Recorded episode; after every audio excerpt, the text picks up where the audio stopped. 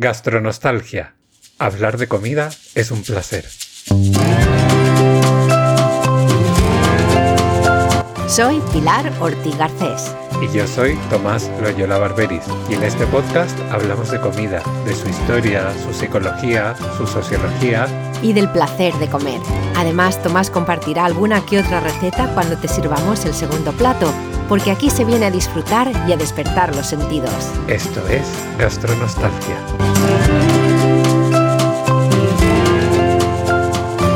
Primer plato. Buenos días, buenas tardes, buenas noches, gastroyentes. Hola Tomás. Hola Pilar. Que de verdad me da tanta envidia cuando dices primer plato y suena tan bonito. es el micro. no, es el micro y es tu voz, porque yo digo primer plato y me sale como una voz de ultratumba que no, pero a ti te sale perfecta. Qué bien, día qué bien. llegaré. Algún día llegaré a ese nivel. Y un día yo haré bien el tofu. o cualquier otro plato. Un día, oye, sabes que ya me, bueno, enseguida volvemos al primer plato gastroyentes, pero eh, estuvo mi, mi, marido estuvo con un catarro que no veas y eh, tuve que cocinar un par de veces este verano y, y lo hice bien. Oye, enhorabuena. Sí, al final yo creo que la cocina la gente que dice, no, a mí no se me da bien, yo creo simplemente que es, primero, porque no lo ha intentado realmente con ganas, y segundo, porque siempre hay, hay un puntito de miedo, sí, de, como a lo desconocido. Y, en la cocina yo creo que hay que tener mucho desparpajo. Sí, sí, sí, sí. No me acuerdo qué es lo que hice, pero bueno, hemos comido bien a pesar de, que el cocinero estaba enfermo. Bueno, Menos mal. Y, hoy a lo mejor el, este tema del que vamos a hablar hoy en este primer plato de octubre del 2022, del 2022 incluso, es la idealización de la comida o el engaño. Y tengo muchísima curiosidad, Tomás, de por qué has elegido este tema. Yo es que, bueno, hablando de gastronostalgia, este tema creo que tenía que estar, porque siempre hablamos de lo que evocan los platos, los sabores, los olores del pasado, los recuerdos, las emociones y todas esas cosas bonitas. Pero es verdad, y esto ocurre, que el paladar cambia y evoluciona a lo largo de la vida. Y hay momentos en que tú tienes un recuerdo gastronostálgico muy arraigado, con un plato, un sabor, un ingrediente, y luego cuando lo vuelves a comer, no, no despierta lo mismo, no consigue llegar a ese nivel que tú tienes en la mente, con lo cual probablemente esté idealizado.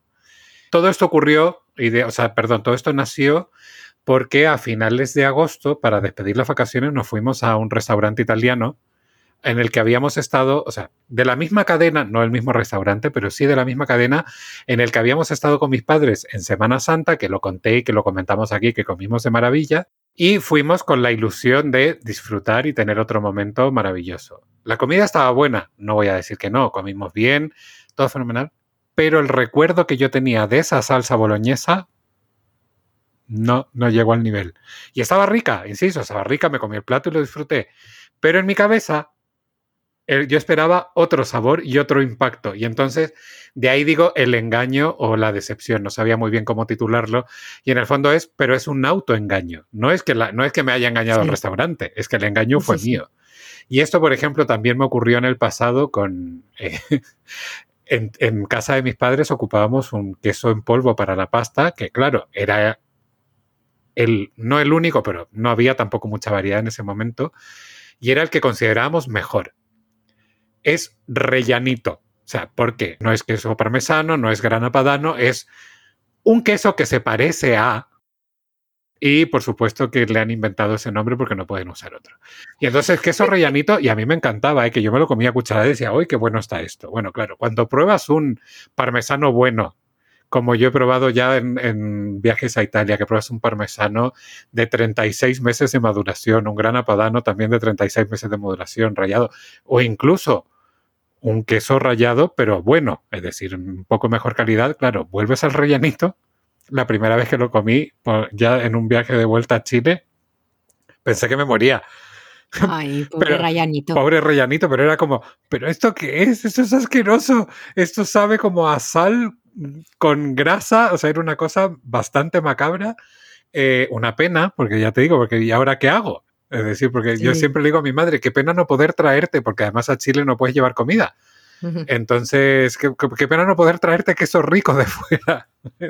y eso, entonces, de ahí vienen estos engaños, porque claro, yo idealizaba, ay, el rellanito, qué rico es, que no sé, claro, cuando tienes el punto de comparación, pues la cosa cambia. Sí, sí, e, e, entiendo, entiendo lo que dices y sobre todo volviendo al restaurante, me estás recordando cuando yo viajaba, cuando yo iba a sitios diferentes, nuevos, porque ahora ya Londres, Denia, Madrid y ya se acabó. Y descubrías un restaurante la primera noche, pedías un plato que era la bomba y un poco lo que tú dices, volvías a lo mejor el último día, vamos a volver ahí, o, o, incluso dos días más tarde, y pides lo mismo, y es nunca, nunca, nunca está tan bueno como esa primera vez. Sí, es que... Es curioso, sí. Sí, también, pero eso deberíamos ser conscientes, lo que pasa es que se nos olvida, yo creo, que como va asociado también al momento, al descubrimiento, a, yo que sé, igual esa primera noche o esa primera cena o esa primera comida, tú estabas pues yo que sé, eufórica o con mucha alegría. El último día estás más cansado, ya lo has visto todo, la vida turista, yo siempre digo que es muy dura. Y de claro, de repente esperas como que despierte toda esa magia y tal, pero claro, la magia ya no está, es decir, ya no es la primera vez. Pero como todo, siempre las primeras veces son mejores que las segundas veces, o casi siempre. Pero en general siempre es ese puntito que te queda ahí como, uy, no, yo esperaba otra cosa, o, no me ha llegado hasta el corazón, o no me ha despertado la gastronostalgia que yo esperaba. Y, luego hablando de, de tu ejemplo del queso, del rayanito era, me encanta el nombre. También, sí es verdad, eh, en, en, Denia mi, marido compró una botella de trinaranjus de limón eh, para dejar a su hermana, porque a su hermana le gusta la limonada y pensamos que bueno, era lo más parecido al tipo de limonada que ella toma. La hermana no lo tomó y lo abrimos nosotros y yo pensé, ay, esto estará bueno, porque yo me acuerdo que el trinaranjus me gustaba bastante. ¡Qué dulce! Sobre todo yo creo porque habíamos bebido el día anterior o hacía un par de días un Aquarius, que es esta bebida, sí es de limón, pero es mucho más isotónica, es, es, agua con un poco de sabor a limón. Mientras que el trinaranjus de limón tiene, debe tener un azúcar.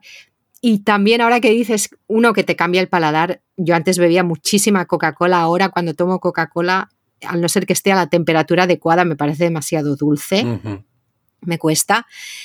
Y claro, nos imaginamos el trinaranjus.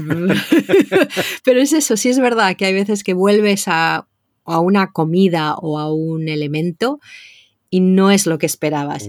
Y, suele ser una decepción más que una alegría. Sí, por eso te digo, porque ahí está el punto del engaño. Tú tienes una aspiración emocional que no se cumple y eso al final es duro, es muy duro. Eh, mm. Porque es, no solo es un golpe al paladar, sino que es un golpe como al corazón. Yo no sé, yo como ya a veces me repito mucho, no sé si lo habíamos comentado en algún otro episodio de una vez que intenté hacer mi tarta de zanahoria, es decir, mi receta de tarta de zanahoria, que la tenía muy controlada y la hice en Chile, mismos ingredientes, misma receta, mismas cantidades y el resultado era pero vamos, o sea, las antípodas de lo que era mi tarta de zanahoria aquí. Si aquí me quedaba esponjosa, firme, tal, ayer quedó como líquida, como. Oh. Eh, o sea, como que le faltó horno. Claro, el horno es distinto, lo primero. Segundo, los ingredientes son distintos y saben distinto. Porque aunque sea un tomate de verdad, la tierra no es la misma, la forma en que se alimentan los animales no es la misma, con lo cual todo cambia. Es decir, el sabor es completamente diferente. Y luego, la calidad de los ingredientes o incluso su estructura, yo no, esto no lo sé y también habría que investigarlo. Siempre hablamos de que vamos a investigar y luego nunca hacemos nada, somos un poco desastre. Pero bueno, ya, ya, algún día nos pondremos serios con este, con este podcast y lo haremos. Pero que incluso la estructura, te voy a decir, el ADN de la zanahoria, por ejemplo, igual es distinta. Igual la de allí tiene un poco más de agua que la de aquí o al revés. Entonces ya te digo, yo era como, yo prometo que sé hacer tarta de zanahoria, de verdad. Y, estaba rica, o sea, es decir, sabía bien, distinto, pero sabía, pero sobre todo era la textura eh, y, bueno, visualmente es que era, ya te digo, es que era, era como un pudding de zanahoria más que una tarta de zanahoria. Rarísimo, pero ya te digo, la misma receta, mismos ingredientes y, que, insisto, probada y comprobada porque estaba en mi libro. Es decir, que no, era una receta random que tú dices, bueno, la cojo y no me resulta. No, no, es que era mi receta. Claro, la expectativa, bueno, a mí por supuesto que se me fue al garete, por muy rica que estuviera, pero claro, eso no era lo que yo tenía en mente y también eso es duro y es, un, es una decepción y es una frustración muy profunda. Y con esto hay que asumirlo, que ocurre y que, bueno, pues ya está. Es decir, en algún momento de la vida nos vamos a encontrar con estos momentos gastronostálgicos que no van a ser una emoción positiva ah. y van a van a venir de esta parte del, engaño de la idealización de un plato o de un sabor. Nos pasa con la gente, ¿por qué no nos va a pasar con la comida? Me encanta el punto filosófico. Tendríamos que haber empezado el episodio en plan gastronostalgia. Vamos a llorar. No, no, igual hay que tomárselo con alegría, pero bueno, entendiendo que estas son situaciones que ocurren y ya está, y asumirlo como parte de la, de la vida y esto, bueno, ya me estoy poniendo hasta trágico todo de lo dura que es la vida.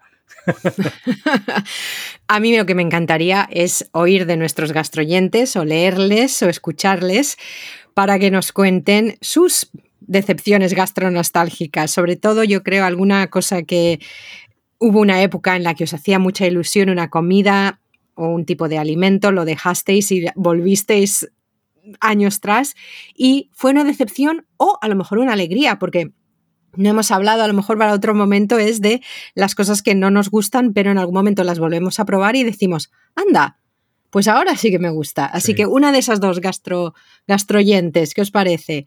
Podéis contactarnos por email, gastronostalgia.gmail.com o en gastronostalgia.club. Tenemos un formulario de contacto. Y Tomás, en las redes sociales, ¿qué somos? Gastronostalgia-podcast en Instagram y gastronostalgia en Twitter. Y antes de irnos, esto pasa también con las canciones, lo que decías tú. Que hay una canción que durante mucho tiempo no te ha dicho absolutamente nada y de repente la escuchas un día y es como, wow, esta canción hoy me ha hablado. Yo debo decir que me pasó con una canción de Alanis Morissette que escuché muchos años después de, de su segundo disco, disco famoso internacionalmente. Después, o sea, el, que vino después de Jagged Little Pill bueno, la había escuchado y era como, ah, bueno, esta canción, en fin, pero no me dijo nada. Y años después, fácilmente, te puedo decir quizás siete, ocho años después, un día la escuché y fue como, wow, me explota la cabeza. Tenía todo el sentido del mundo, me hablaba, me decía cosas, yo entendía lo que estaba diciendo y era como, pues esto mismo ocurre con la comida. Así que, gastroyentes, id a ese formulario, corred a las redes sociales y compartidlo con nosotros. Que aproveche. Gracias por acompañarnos en este nuevo episodio de Gastronostalgia. No olvidéis visitar nuestra web para ver más contenidos relacionados con estos temas, gastronostalgia.club o en nuestra cuenta de Twitter, Gastronostalgia.